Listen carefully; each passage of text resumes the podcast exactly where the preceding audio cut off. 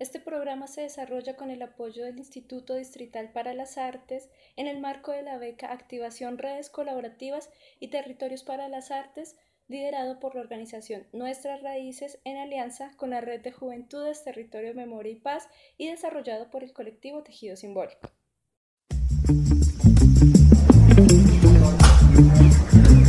Sigan, bienvenidos, si hay relatos a la mesa. Hola a todos, como es habitual, les doy la bienvenida a este su espacio de los lunes, Relatos a la Mesa, el lugar donde podrán disfrutar de contenido diverso en relación a sentires y experiencias de los jóvenes desde sus territorios. En estos primeros capítulos eh, estamos abocados a un ciclo de relatos llamado Hablemos al Derecho, en el cual vamos a poder observar y apreciar algunas reflexiones, algunas anécdotas, algunas acciones que los jóvenes han ido creando en relación a la vivencia de los derechos humanos. Así, el día de hoy tenemos una historia muy bonita, una historia increíble, que debería ser divulgada en muchos escenarios educativos y culturales, puesto que nos hace reflexionar cómo el quehacer pedagógico puede incidir en la transformación positiva y material de las vidas de las personas. El día de hoy vamos a ver cómo la acción pedagógica desde la lectura y la escritura puede ser un elemento valioso para la reivindicación y garantía de los derechos humanos de las personas privadas de la libertad.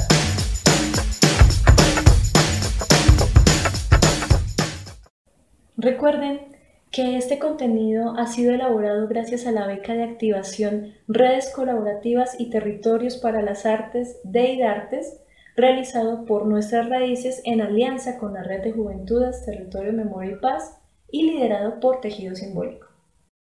Bienvenidos a su espacio Relatos a la Mesa. Hoy tengo la posibilidad de compartir espacio con una persona que admiro, que siento que tiene un trabajo excepcional en el marco educativo, de de derechos humanos en un espacio poco convencional, demasiado poco convencional diría yo. Con nosotros está Camilo Andrés Igua. Eh, para mí es un placer que hayas aceptado la invitación, Cami. Eh, hemos tenido la oportunidad de compartir varios espacios, espacios de formación que pues han nutrido mucho mi perspectiva, mi perspectiva profesional, mi perspectiva personal. Entonces, para mí es gratificante que estés. Gracias por aceptar la invitación.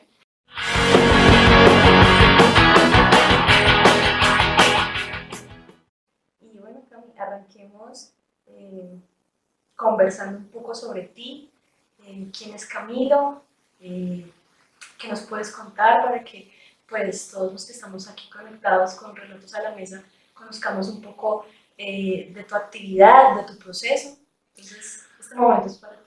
Bueno, Joana, en primer lugar agradecerte profundamente que que pienses en la posibilidad de que la experiencia personal pueda sumar a, a otros en, las conversaciones, sobre todo es pues, como una apuesta por el trabajo colaborativo, quizás es lo que me muere.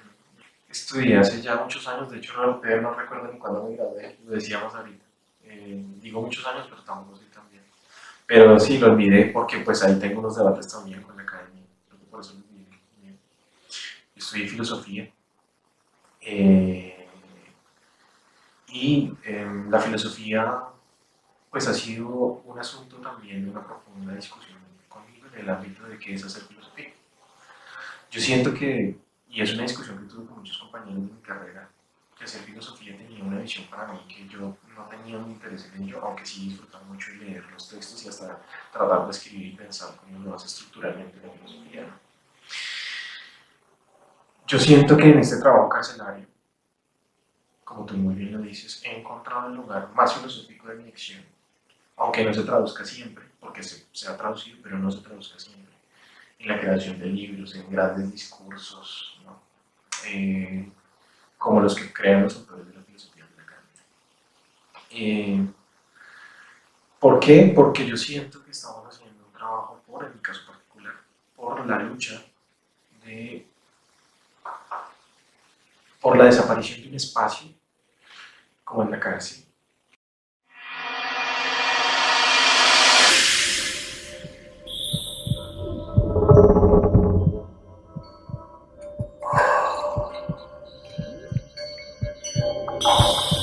Pero que está tan enquistado, tan grabado en la memoria colectiva, en nuestra comprensión de la vida social, que yo no sé si te pueda pasar ese ejercicio, pero yo lo he preguntado varias veces.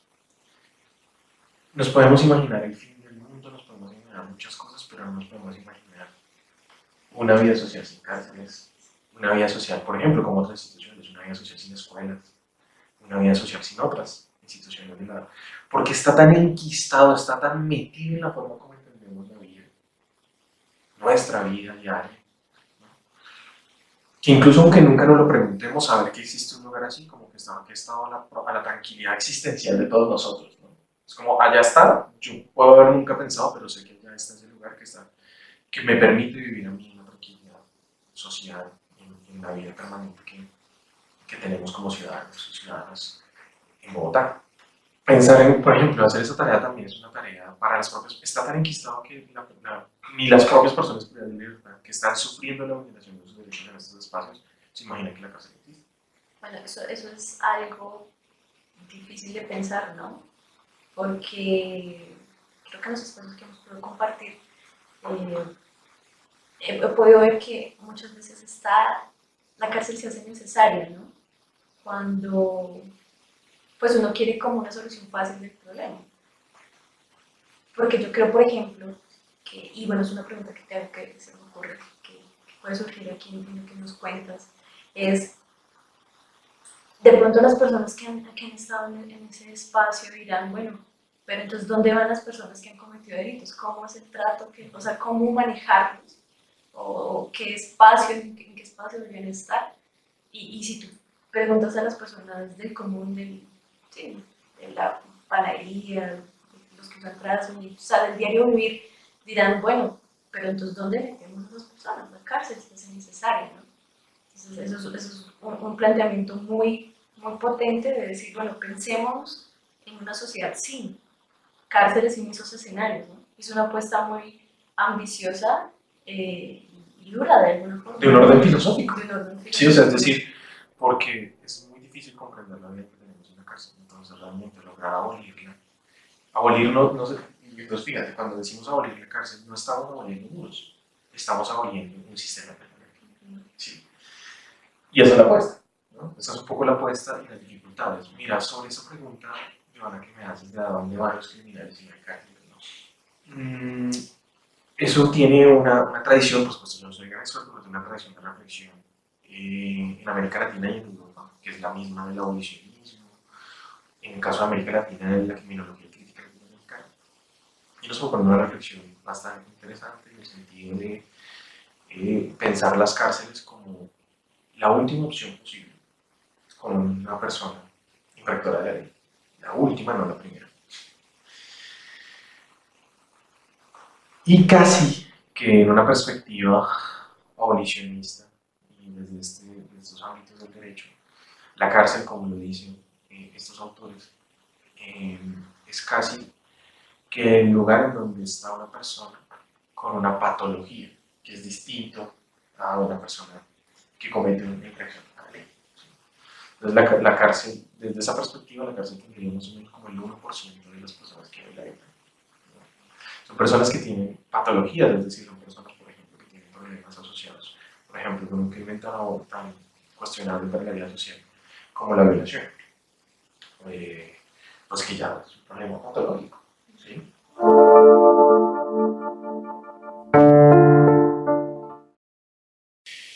Pero eso nos pone a pensar siempre desde estos parámetros de reflexión en algo que también estas posturas críticas del derecho eh, nos hacen pensar, las propias personas privadas de la libertad, es en cómo el, el crimen se produce socialmente.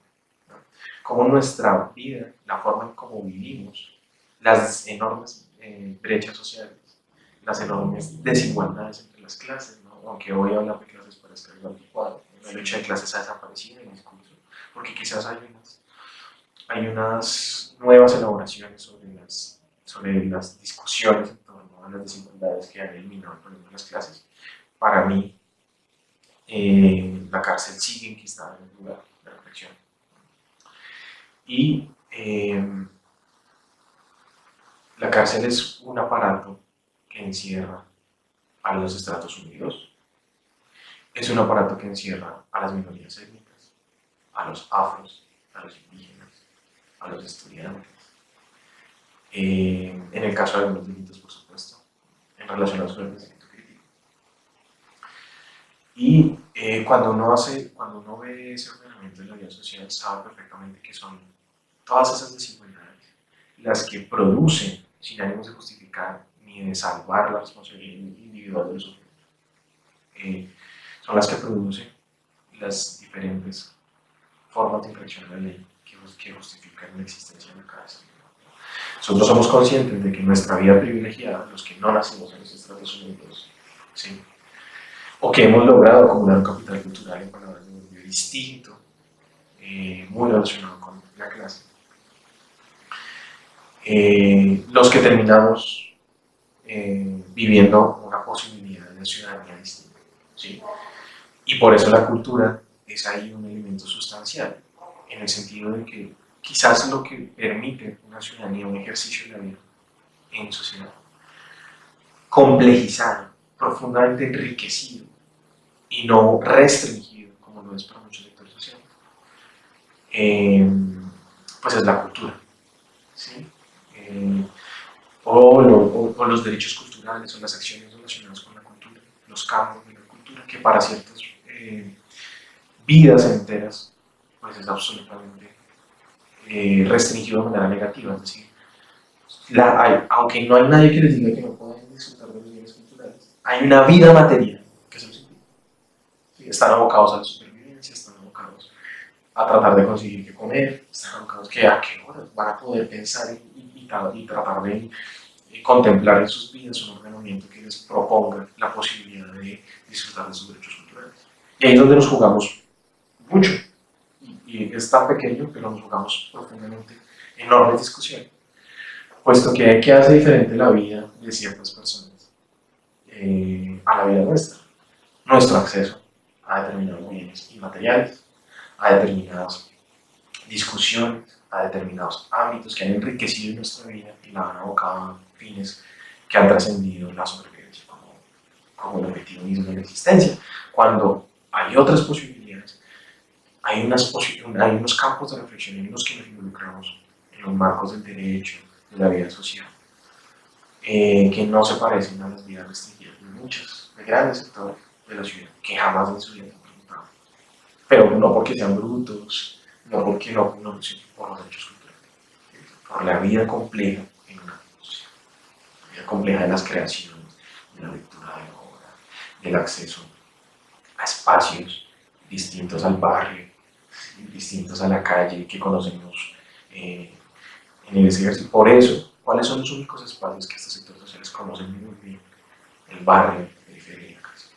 Y transitan, van y vuelven de todos ellos en una relación intrínseca y estrecha entre estos espacios todo el tiempo.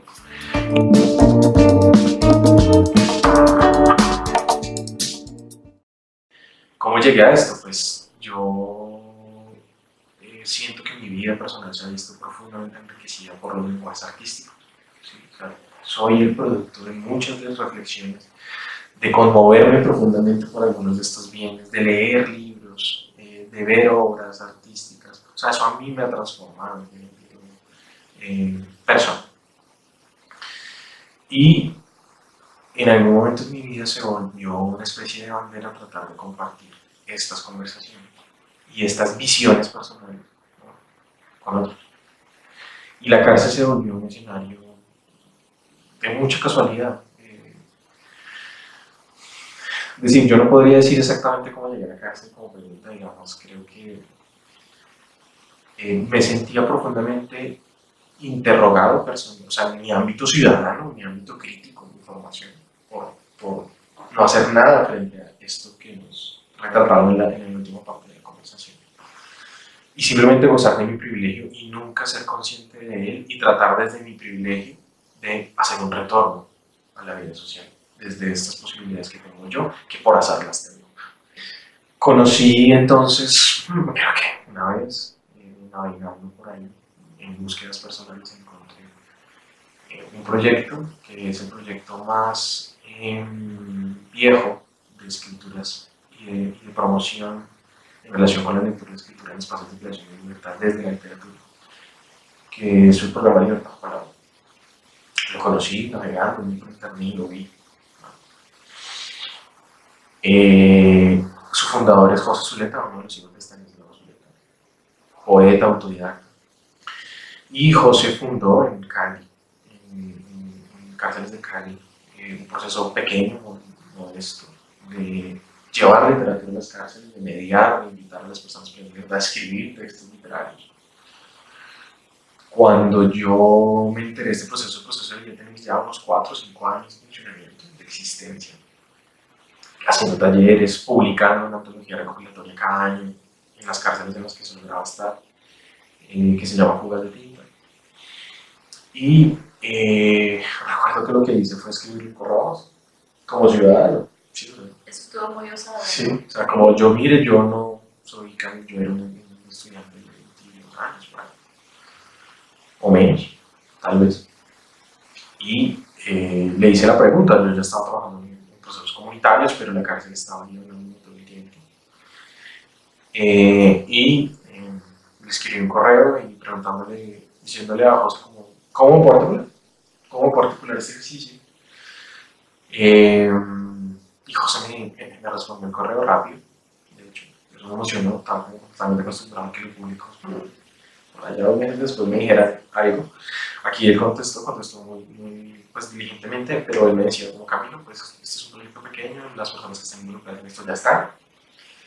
Y además en Bogotá ni siquiera estoy yo, o sea, en Bogotá está tal persona. Eh, hablé con él, de pronto, pero pues desde este escenario es imposible articularlo a un lugar porque todos están, están los que que son. Listo. Entonces yo me contacté con la persona en Bogotá que él refería, Víctor Manuel Mejía, recuerdo. Y lo mismo José eh, Víctor Manuel me dijo exactamente lo mismo que, que José me dijo aquí. Camino, pues estamos los que estamos, no hay demasiados espacios para poder trabajar tampoco. Muchas gracias por el interés y en algún momento se le, se, se abre un espacio, pues tendremos muy presente su interés, tendremos muy presente su preocupación. Listo. Así pasaron dos años, un par de años. Que yo estaba trabajando en un colegio en San Cristóbal, estaba trabajando en San Cristóbal Norte, en el barrio y eh, era un proceso en relación a la formación eh, sobre derechos humanos con niños. Y recuerdo mucho que estaba en ese colegio, que era un edificio, y yo estaba en el segundo piso, recibí una llamada de Víctor Mejía y me dice, bueno Camilo, hay una posibilidad para trabajar en torno a esto en la cárcel de Chiquilla. Y me dice, si quieren ir, no, y, por qué me, lo curioso del ejercicio, ¿no? me dice, eh, o sea, ¿por qué no consigo nadie para allá? Porque nadie quiere hasta aquí. Sí nadie quiere ir hasta allá, que leer. Yo no, yo, es que, yo en mi vida había ido a Chiquinquirá, pero listo, pues. Yo me le mido, me fui, recuerdo.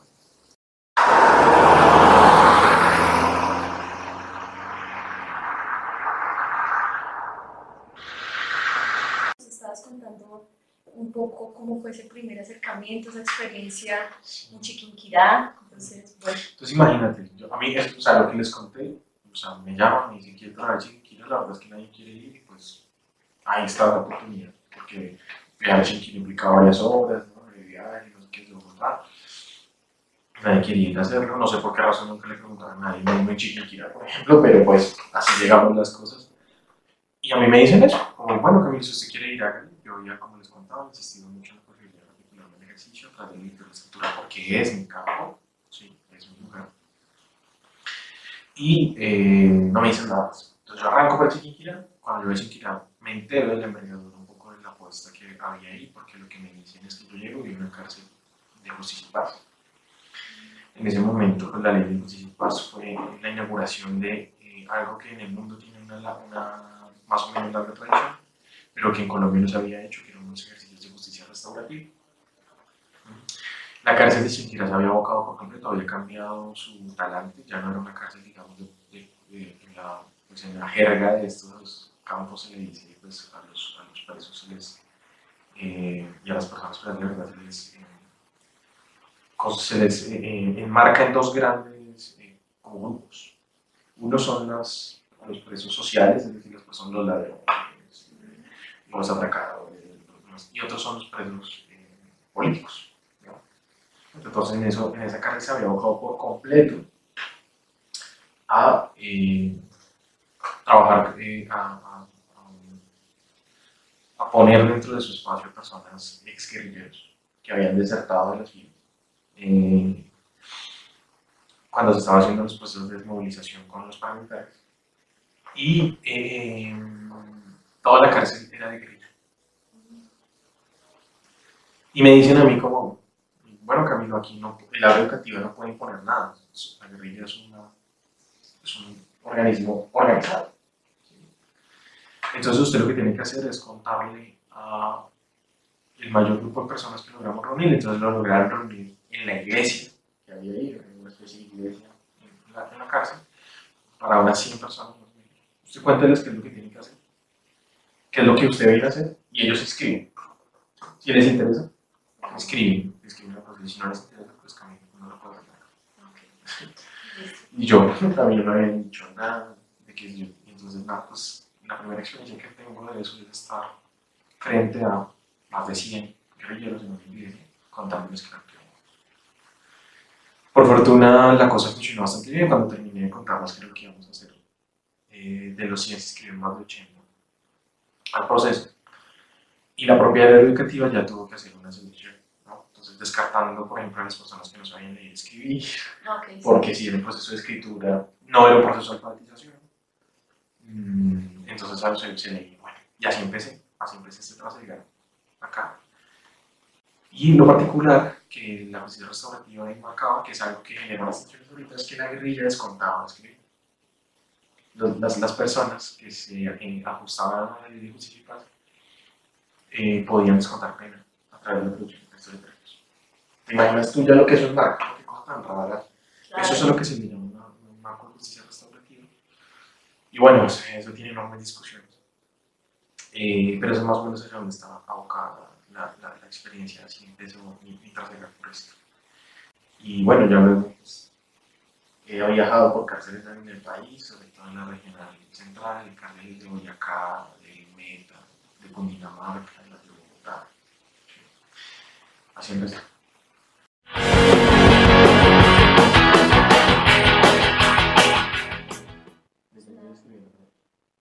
Este inicio es bien interesante porque, pues, como lo decía al principio, pues es un espacio poco convencional donde uno se piense procesos de escritura, procesos de producción en el marco de esos derechos culturales, esos bienes culturales de los que nos hablabas al comienzo. Y, y no, es, es, este, este espacio que compartimos nos llena mucho de emoción porque pues, es interesante e importante pensarse, ¿no? esos espacios, esas acciones que ya nos, nos relatabas anteriormente. Y bueno, ya para eh, poder ir articulando un poco más la conversa, eh, me gustaría que nos contaras cómo te has pensado qué reflexión eh, pues has tenido contigo mismo frente a esa relación que puede haber o que no puede haber. ¿no? También está como poner ese debate ahí entre la acción tuya propia que haces eh, en, los en, los espacios de privación de libertad, todo lo que nos has contado, con los derechos humanos, eh, en, en, ese entorno, ¿cómo la ves? ¿Qué, ¿Qué, relaciones te suscita? Si realmente hay una relación. Pues bueno, Joana, por supuesto que hay una relación estrecha para mí, que tiene unas, unas dimensiones que todavía no hemos logrado. Yo particularmente siento que que los procesos de mediación de lectura y escritura en el ámbito cultural, en todos los que hacen la biblioteca los barrios, los que hacen muchos, están en una crisis enorme. Por una razón personal que comparto con ustedes, para sumar a la reflexión, para que la cuestionen, para que la, la piensen. Y es que yo creo que la, la mediación se olvidó de la materialidad de la lectura y escritura. ¿sí? Entonces, estamos, que fue, y además también entiendo que todo mediador, que toda persona que pasa por estos espacios y arranca, pues se ilusiona mucho con una cosa que le empieza a pasar a uno y es que uno se da cuenta cómo la vida de ciertas personas, las personas que participan en los talleres, puede seguramente verse transformada, tocada por los ejercicios de lectura escritura. Entonces, la lectura escritura sirve mucho en los espacios de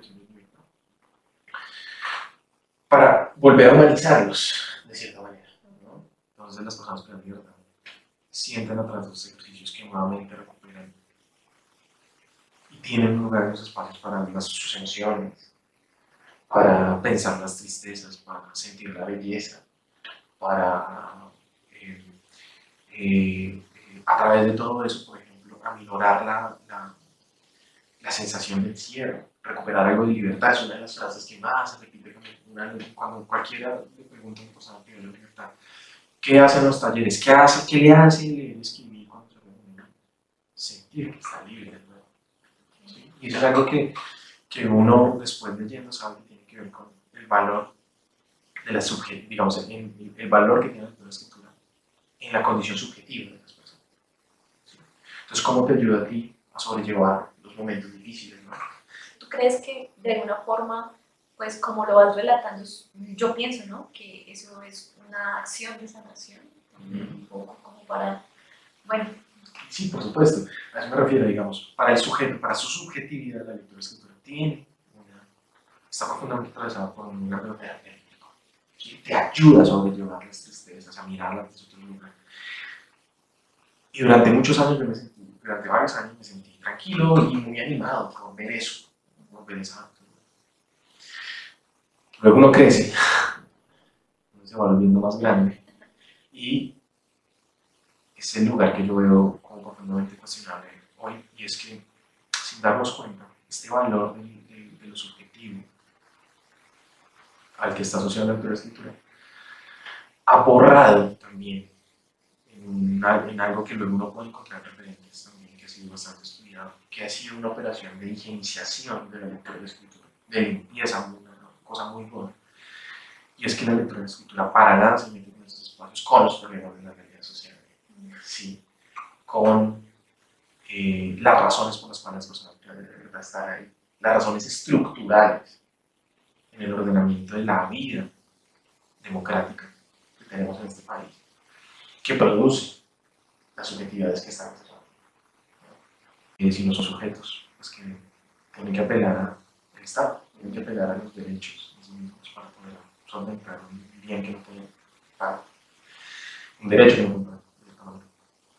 Y esa pregunta por la materialidad de la que me empezó a atravesar a mí, es decir, porque claro, después de unos años en esto, me empezó a pasar que las personas que yo conocí un tiempo y con los que en mis primeros ejercicios eh, relacionados con la escritura empezaron a salir de esta y empezaron a salir de las cárceles y a contactarse conmigo a contarme que tienen hambre, que no consiguen trabajo, sí. eh, que no saben qué hacer. Eh, que quisieran escribir, pero, pero, pero la vida en libertad no los deja escribir, porque no tienen solucionado las condiciones materiales que le permiten a uno leer y escribir, que es tener tiempo libre, que es poder eh, tener eh, la comida, donde ponerte, donde encontrar un espacio propio para la lectura, una habitación propia, el estilo de la, de la autora inglesa. Entonces, claro, todo esto hace eh, que yo me empiece a preguntar para es decir, ¿qué estamos haciendo desde estas mediaciones de la escritura, desde estos derechos? ¿no? Que no solo esté asociado con este lugar subjetivo, ¿no? terapéutico de la escritura, sino que también empieza a movilizar una reflexión sobre la propia estructura de la base social movilizada los ejercicios. La lectura de escritura en este país se ha absolutamente dislocado de ese en un proceso que uno después se da cuenta que es algo que se ha llamado la iniciación de la lectura escritura en Colombia, y es como a la lectura escritura se le ha despojado del potencial político, de propiciar esa reflexión. Y mmm, cuando aparece eso, esa pregunta, mmm, creé un colectivo junto con los amigos, creamos un colectivo de, trabajo, colectivo de tema. Y con el colectivo empezamos a movilizar acciones que, sin dejar de lado el lugar de la relevancia del subjetivo de la experiencia de la escritura para las personas pero libertad empezar a pensar mediaciones sobre la materialidad misma. Que empieza sobre la materialidad misma de las vidas de las personas que, que Ahora, eh, ¿qué pasó cuando llegamos a este lugar? Para eso hay muy poca inversión. Y ahí nos damos cuenta de que nosotros, y es una pregunta que yo todavía me hago, sin ánimo de, o sea, yo con esto no satanizo ninguno de los lugares, por ejemplo, Libertad Palabra para mí es una escuela, una escuela de la autodidacta, al estilo de, y es como a mí nadie me dijo qué hay que hacer. Nadie me entregó un manual, ¿sí? Sino produzca, hagan conocimientos de la práctica, vaya, haga los talleres, reflexione, piense, vuelva y haga. ¿sí? Y ese hacer se volvió una escuela. ¿sí?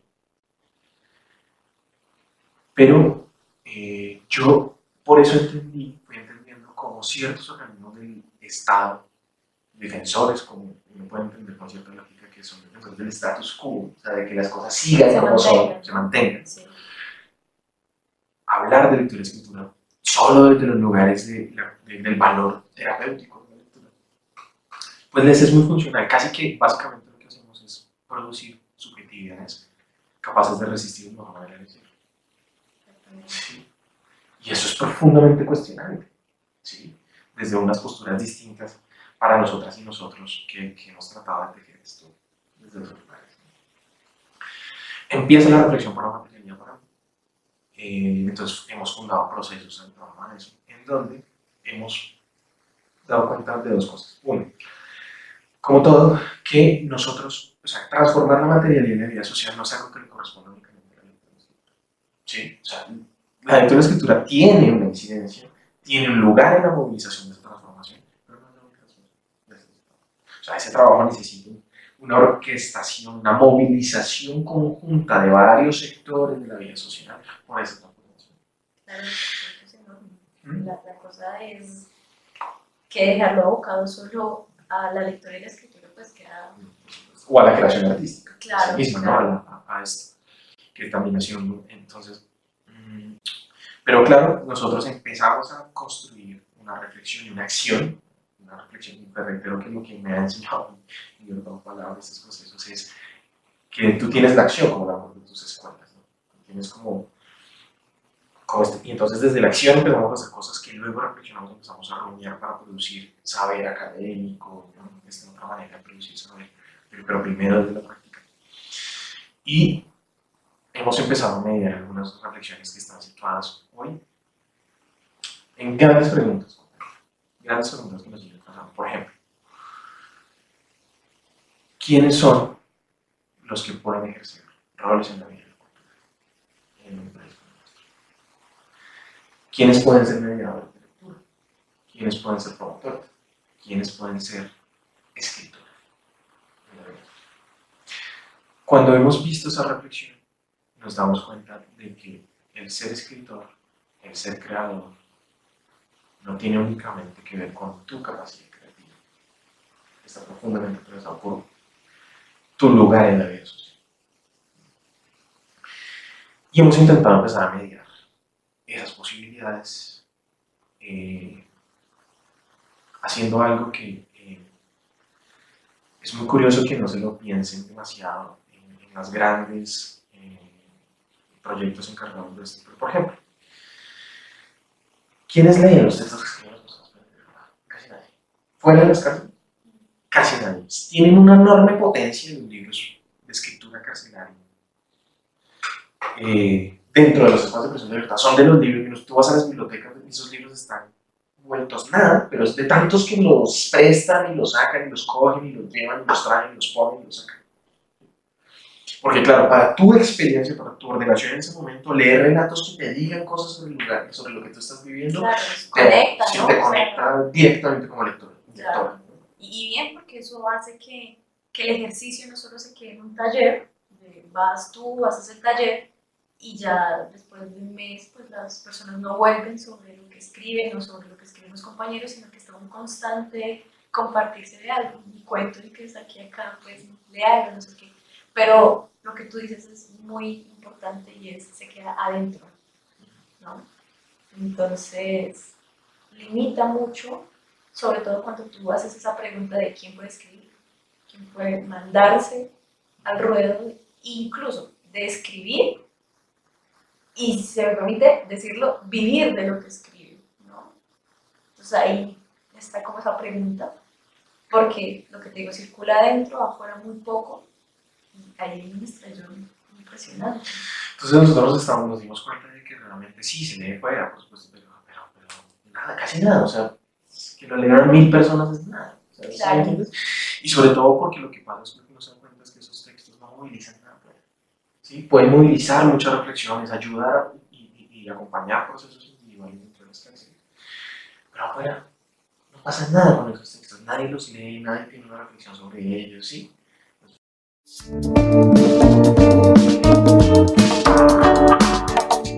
qué lectura, o sea, uno qué conclusiones puede tener de que los textos no circulen? O sea, de que los textos no se lean fuera de las cárceles.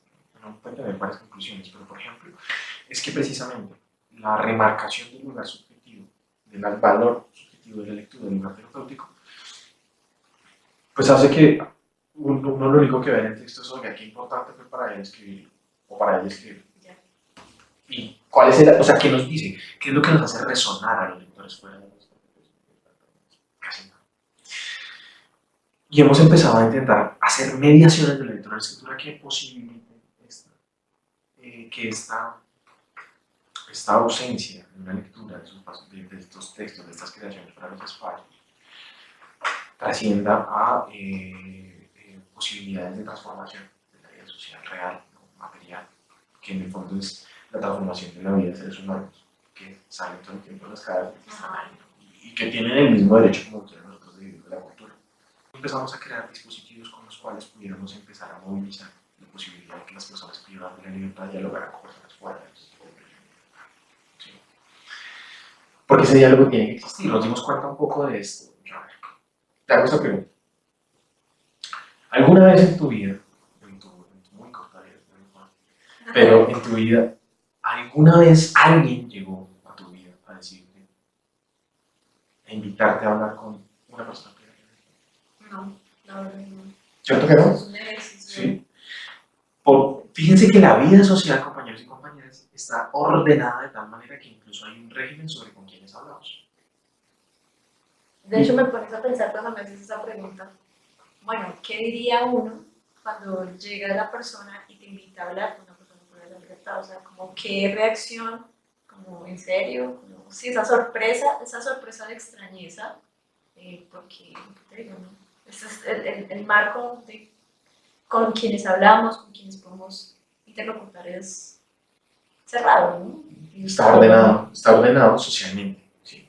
Eh, y está, está tan, tan, tan perfectamente ordenado que ni siquiera nos cuenta que está ordenado. O sea, te das cuenta de la perfección, del carácter eh, tan elaborado de. ¿no?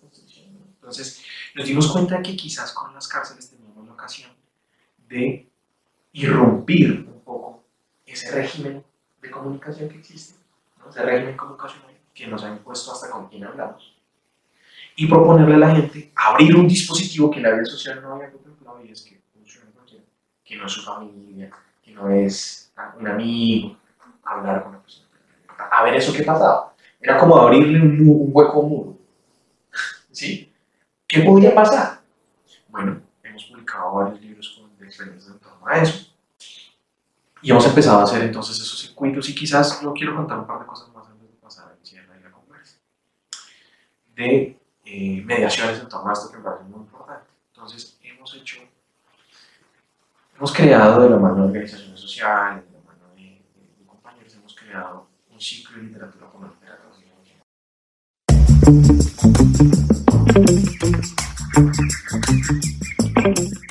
Entonces, ¿qué es lo que, qué es lo que hemos preguntado? ¿Quién puede? En, el- en una vida, en, una, en un ordenamiento como nuestro. Y entonces ahí nos damos cuenta de que este ciclo literatura no solo le habla a la cárcel, le habla a otras realidades sociales, a otros productores de texto. Entonces hemos hablado con taxistas que han publicado libros, plomeros que han publicado libros. ¿sí? ¿Qué nos dice esa escritura a nosotros? ¿Sí? A los que hemos leído el canon y, ¿sí? y, y- tenemos esta idea de la alta cultura que se reproduce todo el tiempo. Eh, ¿qué nos, nosotros como lectores, o sea, si nosotros estamos produciendo esos textos, debemos tener una reflexión como lectores. Estamos a- mediando que aparezcan, porque se están haciendo talleres. De esto vive gente, o sea, es que hay gente que vive, le paga por hacer talleres de esto. Y ¿Para qué? ¿Cuál es la reflexión que están haciendo para eso, además de ir a hacer? Y esta, este lugar de la literatura con literatos tiene la intención realmente de que la reflexión social empiece a pensar que otras mediaciones se requieren, además de hacer estos talleres, para que alguien fuera, que, es, que empieza a escribir dentro de las cárceles, que elige como cualquier ciudadano, vivir, poder pensar que su escritura puede ser un bien a través del cual viva, o la cultura al menos, porque ya sabemos lo difícil que es vivir. No, no solo es un problema de la cárcel, es un problema de que quiénes son los escritores en este país. ¿sí? Eso es conclusiones las dejo a ustedes, averigüen, o sea, quiénes son los escritores en este país. Entonces, con la intención de por ejemplo, quienes lo financian empiecen a pensar, es muy curioso, les estamos diciendo, oiga, simplemente les estamos diciendo una cosa. Usted que ha financiado un programa, usted ministerio, usted lo que sea, que ha financiado durante 12, 14 años que ha formado escritores y escritoras en las cárceles, contrata a esos mismos escritores escritores para que hagan los talleres. No, no, no, pero ellos no son escritores. Bueno, ¿y qué es ese escritor? Sí. ¿Qué es el escritor? Yo no soy escritor y puedo mediar. Entonces, ¿cuál? ¿por qué yo sí puedo? ¿Por qué Camilo puede? Que no es escritor. Y los otros no, pues claro, yo tengo un capital cultural que ellos no. Ese es el verdadero problema. El verdadero problema es que yo tengo un privilegio que ellos no tenían. Y mi privilegio más más legítimo, porque la vida social lo, lo decide así, para poder ejercer un lugar en la cultura. La mediación de la cultura como oficio. Y mmm, ha sido difícil, pero vamos, vamos, hemos conseguido otros de proyectos involucrar a las personas que tienen libertad, remunerándolos. Eh, y vamos a una mira que ellas, estas personas, obviamente con una formación quizás, porque una cosa es el escritor y otra cosa es poder ser un pedagogo de escritura, digamos, por así decirlo, en el marco de la escritura creativa, eh, pues puedan ser ellos los que los talleres. Bueno, eso, eso, claro, tú dices, bueno, sin desmeritar, pues, que el hacer el mueble, el hacer zapatos, cosas de ese estilo, yo creo que eso es un- la acción que nos estás narrando es una acción provocadora que implica ampliar ese horizonte, entre comillas, democrático, mm, voy a decirlo muy concreto, en el que, bueno, solo para redimir pena, bueno, no sé, se hagan cosas, oficios de ese talante, ¿no? De hacer muebles, los zapatos, no sé, sino que también se vea la posibilidad de que en el marco de los derechos culturales también se puedan hacer ese tipo de cosas y más aún que las personas que salen de las cárceles y como tú bien lo dices, han elegido, han elegido seguir el camino de las letras, han elegido seguir el camino de la pintura, del teatro, lo puedan hacer y que no pasen por ese filtro de no, es que ellos no, ¿por qué no? Más bien otra persona que sí tiene capital cultural. Entonces es una apuesta muy importante y pues creo que ahí está toda la fuerza, me- me parece a mí, con el relato que nos compartes, ahí está toda la fuerza de esa relación que puede pensarse entre la acción artística, la, la acción pedagógica que estás haciendo, la que hace tu colectivo, en relación a derechos humanos, ¿no? Eh, pues pensar que los bienes culturales también están para las personas privadas de la libertad, pero no solo como un aspecto de sanación de, bueno, sí, haga el encierro más, menos terrible, sino que también sea una posibilidad de vida afuera, ¿no? Que es un reto, pues hombre, ya lo has dicho. Sí, y que tú, tú lo dices, Joana, y es que no solo, miren, miren cómo es filosófico, no solo es un asunto que preguntamos por las personas, por las personas privadas de libertad, cualquier persona que esté bueno, en las cárceles tiene las mismas dificultades para pensarse su vida alrededor de, de- de- de la cultura, ¿no? de lugares.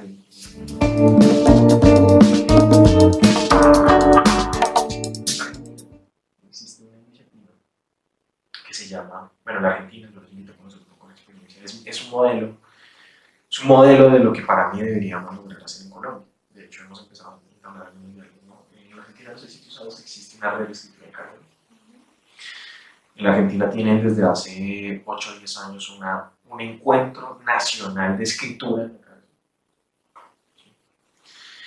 En la Argentina existe la red eh, interinstitucional donde de 20 universidades trabajan articuladamente, se llama la red universitaria, la, perdón, la red de educación superior en casa. 20 universidades trabajan en espacios de educación superior en toda la Argentina de manera articulada, ¿sí? formando profesionales en el espacio de educación libertad. Y bueno, otras iniciativas que tiene. Eh, y una que siempre me ha emocionado que es un gusto poder contar a los quienes nos oyen es que allá se ha creado algo que es otro horizonte en torno a esta investigación y la, y la, investigación que hacen las personas en, una, en la cárcel de Villa de Voto, en Argentina, se creó el PBC. El PBC lo traduciríamos así como el, colectivo de pensadores, de pensadores villeros contemporáneos, se autodenominaron así. ¿Qué son los pensadores villeros contemporáneos? Son personas privadas de la libertad en la cárcel de Villa de Voto que se han articulado dentro de las cárceles, ellas mismas se unieron entre ellas a pensar el valor Yo les invito, que sería muy interesante, a que lean. Esta gente va tan, tan, tan avanzada, estimada que como cualquier vanguardia del siglo XX, vanguardia artística, ¿no? como el cubismo, eh, como, tan, como tantas vanguardias que tuvimos en la del arte en, en Occidente, y siglo pasado, ellos crearon algo que se llama el género delictivo. El género delictivo. Y escribieron un manifiesto sobre el género desde la cárcel. Y en ese género delictivo más o menos nos recuerdan una cosa. Y es, dice en una parte del manifiesto, que para ellos lo importante no es que lo que se escriba sea bonito, sea bonito, el valor estilístico de esa cultura, sino estar escribiendo. Porque al escribir se han tomado un lugar de la vida social que les está Mira, esta vaina, incluso hasta el nombre es un provocador. Eh, digamos, para las personas que se antojen de, uy, vamos a buscar ese género delictivo, todo esto que ha pasado en Argentina, ¿Cómo uno lo googlea? ¿Por dónde lo busca? Claro, claro. Ustedes, ellos, eh, por eso te digo que es una consecuencia tal. Eh, la universidad, la, la, la, Facultad de Filosofía y Letras de la Universidad de Buenos Aires tiene un proyecto editorial de las cárceles en Argentina. Es decir, autoeditan, que es algo que también la red quisiera empezar a hacer, pero bueno, tenemos unas restricciones, somos bebés todavía. Chiquitos todavía estamos balbuceando. Eh, esta, esta, esta, estas personas tienen ya proyectos editoriales consolidados, varias revistas con distintos fines eh, en su, con objetivos de, creación y, de reflexión distintos. Hay una de ellas que se llama la revista La Resistencia. Y la revista La Resistencia es donde el colectivo de pensadores contemporáneos ha ido publicando, haciendo público, como cualquier proceso filosófico en las grandes revistas, por ejemplo, el Círculo de Viena, que publican las grandes revistas eh, de esa época en la historia de la filosofía. Aquí ellos vienen la serie, un número de series ¿no? escribiendo sobre, sobre las reflexiones que para ellos han aparecido cuando se han preguntado por el valor de su propia escritura. Y en el número 13 de esta revista, ustedes encuentran el manifiesto de género escrito en una carta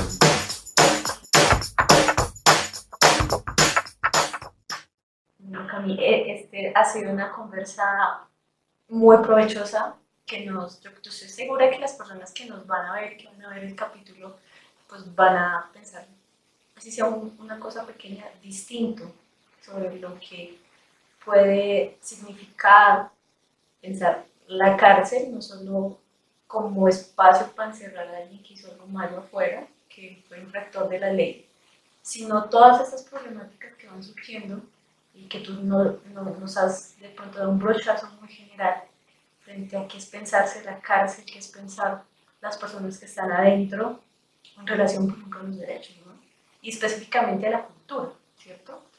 Entonces, eh, a mí me gustaría, Joana, pues de nuevo, agradecer, pues yo siento que, que, sobre todo lo que tú has decidido acá es darle, darle un valor a las cosas miembros de estos espacios y agradezco mucho. Eh, quisiera cerrar planteándoles una reflexión muy interesante que viene del manifiesto que hablábamos hace poco. Si ustedes entienden la premisa como lo entiende el PBC y lo entiendo yo, de que la escritura delictiva es simplemente tomarse la escritura por aquellos que no eh, tienen ese bien cultural, dispuesto desde el derecho material, desde lo fáctico eh, en, la, en, la, vida de cualquiera de nosotros. No solo que se suene bonito, sino el solo hecho de estar escribiendo es una potencia enorme porque te estás tomando un lugar que la vida social no tiene contemplado para ti cuando perteneces a determinadas clases. El género delictivo no solo lo escribe delincuentes. El género delictivo lo escribe cualquier persona que se toma la palabra, que se toma la escritura, como un lugar de existencia. Les agradezco mucho a ustedes que hayan escuchado con paciencia esta, esta, eh, pues este recuento de mi historia de, de mediación pues, personal. Nuevamente, yo la invitación y bueno, pues esperaré muy ansioso poder ver el conjunto de conversaciones que le darán forma a, este, a esta conversa amplia sobre derechos humanos que ustedes están. No, Camila, a ti las gracias por permitirnos este espacio, llegar acá y nada, contar eh, relatar ¿no? lo que ha sido la acción pedagógica que se ha llevado a cabo. Entonces ya para eh, cerrar eh, en un próximo fragmento, entonces vamos a compartir un poco algunos relatos que pues nos van a dar como una idea más concreta, nos van a limitar un poco más lo que ha sido la conversa. Entonces, para el siguiente fragmento vamos a leer algunas cositas no vamos a decir qué, pues para que ustedes se provoquen, ustedes digan, uy, eso suena como interesante, entonces vamos a, a buscarlo más, a agregar más, a profundizar un poco más en lo que puede ser la escritura, la lectura eh, en espacios de privación de libertad, pero como lo decía Camilo también, ¿no? No solo pensarse en esas personas, en ese escenario, sino que esto es una cosa, una problemática que muchos grupos sociales la tienen, eh, el acceso al derecho a la cultura, eh, por aspectos de clase, desigualdades que surgen de ahí, ¿no? Entonces, Camilo, muchas gracias por compartir el relato y, gracias. Gracias. Que estén muy bien. Ahora, para poder conocer un poco más de esta propuesta innovadora en términos de la lectura y la escritura, cómo puede ser concebirlos desde la mirada de un género así denominado como delictivo, quédense y escuchen relatos en voz alta que nos ofrece el profesor Camilo, para que comprendamos un poco más qué se asume como el género delictivo. Colectivo PBC. El género delictivo. Un manifiesto. ¿Pueden existir monstruos a los ojos del que sabe cómo se hicieron y cómo podrían no haberse hecho? Charles Baudelaire. La señorita Bisturí. Fragmento las distintas perspectivas sobre la ley. Un punto central en que el género delictivo se distingue o se separa del policial es la mirada de la ley o su aplicación. Podemos decir que la perspectiva del género policial clásico se fundamenta en una concepción jurídica, que no tiene en cuenta los factores antropológicos y sociológicos, o sea, piensa una igualdad ante la ley en sentido abstracto, tal como irónicamente lo describía Anatole France quien sostenía. La ley, en su magnífica ecuanimidad, prohíbe tanto al rico como al pobre dormir bajo los puentes, mendigar por las calles y robar pan. En la práctica concreta, la ley no es igualitaria, sino que favorece a los sectores más pudientes y poderosos y perjudica la estructura social más fragmentada. Como sabemos, el Código Civil está hecho para los ricos y el Código Penal para los pobres. Frente a esto, el género delictivo se propone dejar en evidencia este funcionamiento a partir de un acercamiento antropológico y sociológico a los hechos. Intenta mostrar los factores, las circunstancias y el contexto que llevan a los personajes a ir en contra de la ley y el orden. Jugando con la etimología podemos decir que el delincuente es aquel al que le duele la ley y utiliza el resentimiento como motor narrativo. Frente a la ley jurídica escrita y parametrizada, el género delictivo no propone una anomia total, sino otra ley, tácita o no escrita, no universal sino particular, pero donde los códigos son conocidos por determinado ámbito y respetados en ese contexto. Por ejemplo, podemos mencionar en este sentido Juguete con rabia, de Gastón Brosio, donde puede verse cómo funciona la ley implícita. Se trata, como en El fin de Borges, de una continuación de la novela de Arnold. Allí el Rengo toma venganza de la traición de Silvio Aister al castigar la delación a la que entiende como violación del código de morir callado que impera en el género delictivo.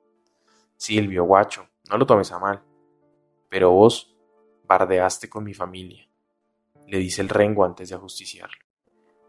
El género policial clásico entiende que el sistema funciona y lo defiende a rajatabla, y enmarca al delincuente como el único problema.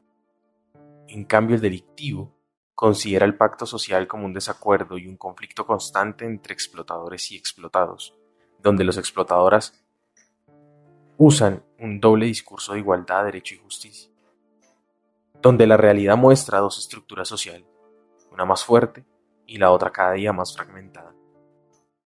Esta fragmentación se debe a que el sistema está pensado para que los más educados gobiernen a los más ignorantes.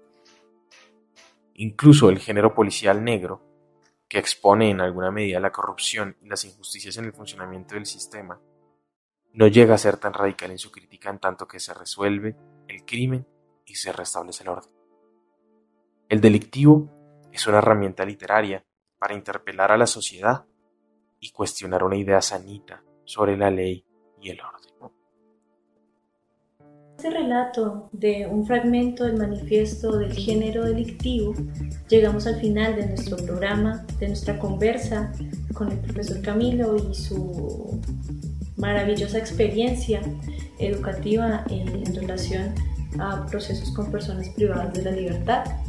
Yo creo que este ejercicio nos deja muchas reflexiones, muchas preguntas en torno a este tipo de ejercicios que nos dicen que realmente una acción pedagógica estructurada, pensada, puede transformar la vida de las personas que se involucran en ella, ¿no? Eh, y así ir alimentando un diálogo más democrático, más amplio en relación al acceso a los derechos culturales, eh, como es el poder escribir ¿no? y asumirse como escritor. Entonces, con esto nos despedimos. Eh, les pido que sigan conectados y sigan nuestras transmisiones todos los lunes desde las 6 de la tarde, ya saben, aquí en Relatos a la Mesa encontrarán programación diversa y que visibiliza los sentires y anécdotas de los jóvenes en su territorio.